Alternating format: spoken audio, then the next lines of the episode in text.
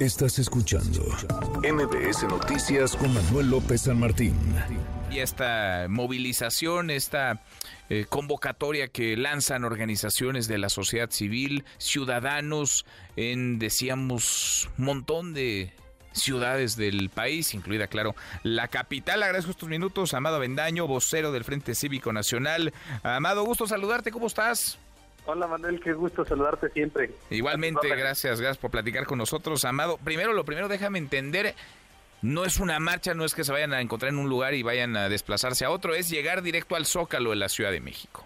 Sí, decidimos mover que, eh, de, que ya, de que fuera una marcha a una concentración para que la mayoría de la gente tenga la facilidad de llegar como quiera y como pueda directamente al Zócalo.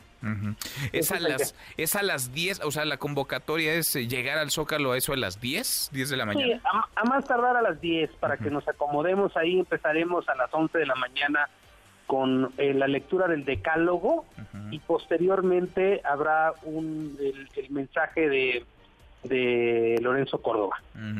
Eh, más o menos, digamos, la temática será lo que vimos en la marcha en defensa del INE, por ejemplo, en donde será esta pues marea rosa que supera los partidos, hay que decirlo, va más allá de un partido, más allá de la oposición, digamos, son, son ciudadanos organizados eh, defendiendo qué, de qué va ese decálogo del que nos hablas, Amado. Mira, Manuel, hay un hay un hay un protagonista de todo esto que ha sido desde hace año y medio más muy por encima de las coyunturas políticas electorales, que es la ciudadanía. Como muy pocas veces antes, la, ciudadanía se ha organizado para participar.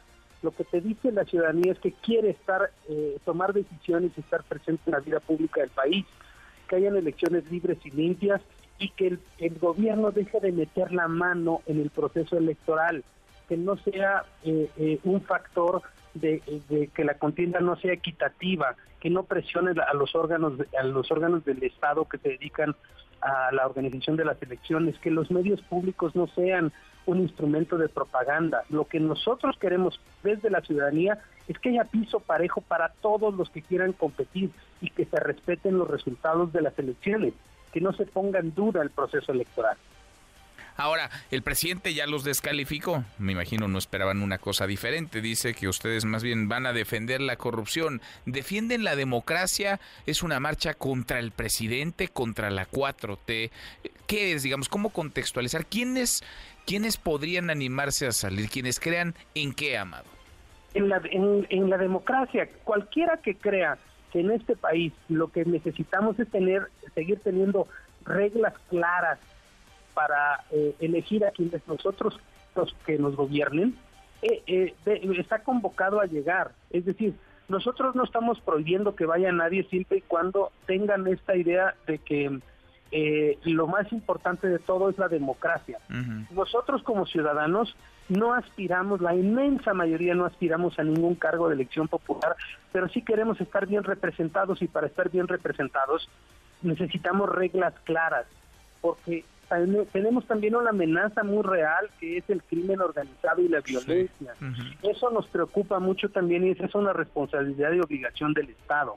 Nuestra agenda no está eh, meramente eh, eh, metida en la coyuntura política. Nosotros empezamos mucho antes, hace año y medio, y vamos a seguir después de esta coyuntura electoral. El crimen organizado que ya ha trastocado la vida de pues de ciudades enteras, de comunidades enteras, eh, gobierna o cogobierna en varios estados del país. Yo no me imagino cómo es que vamos a ir a elecciones libres, en paz, en condiciones de seguridad, en Guerrero, ni siquiera pienso en la zona más apartada de Guerrero, en Chilpancingo, por ejemplo, o en Tasco, en Iguala, en Chiapas con los miles de desplazados, en Michoacán donde eh, hay minas en tierra y drones por aire que acaparan el control del, del territorio. Nos podríamos seguir, ¿no? Zacatecas, Guanajuato, en fin, la lista es muy larga. ¿Tú ves en riesgo en este 2024 electoral, Amado? ¿Ves en riesgo la democracia? Eso es lo que se va a jugar el domingo 2 de junio lo que nosotros estamos viendo es que se está deteriorando la calidad de la democracia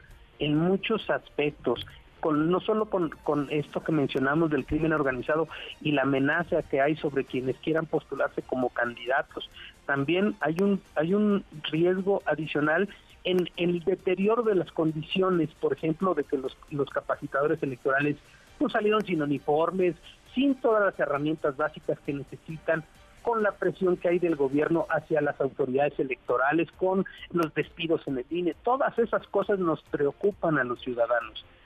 Los, los que queremos que hayan reglas claras, porque no nos gustan los conflictos postelectorales, porque queremos elecciones claras y limpias, resultados que nadie salga después a decir, no, es que me hicieron trampa. Eso ya lo vivimos y no queremos que vuelva a suceder en este país. Pues sí, ahí está la convocatoria, son organizaciones de la sociedad civil las que la están lanzando. Ciudad de México, ¿y cuántas ciudades más, amados, serán? Hasta el día de hoy son 117 ciudades, 100 mm. en México y 17 en seis países distintos. Mm, bueno, pues eh, veremos a ver qué tan nutrida es esta concentración que no marcha ya, concentración en el Zócalo de la Ciudad de México y en por lo menos 117 ciudades en México y en distintos países. Amado, platicamos la próxima semana a ver cómo les cómo les fue. Muchas gracias, gracias como Cuando gustes, Manuel, gracias por siempre. Gracias, eh, muchas gracias, Amado Bendaño, vocero del Frente Cívico Nacional a ver cómo les va y a ver cómo los trata el otro día, el lunes, el presidente López Obrador, el día después de esta movilización. Manuel López San Martín, NMBS Noticias.